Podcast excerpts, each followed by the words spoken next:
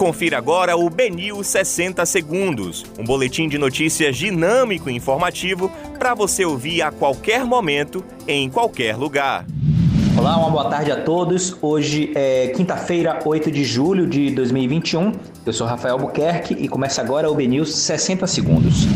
Produção industrial na Bahia teve maior recuo do país em um ano, aponta IBGE. Socorrista do SAMU se revolta após médico negar atendimento em Salvador. Prefeitura de Mata de São João libera praias, eventos e tem novo toque de recolher. Bahia renova contrato com o lateral direito Douglas Borel. Ninha diz que a Axé Music evoluiu, mas aponta desunião e artistas de nariz em pé como problemas. Viúva de Adriano da Nóbrega fecha delação premiada com o Ministério Público. Esses foram os destaques da segunda edição do BNews 60 Segundos. Para mais informações, acesse bnews.com.br.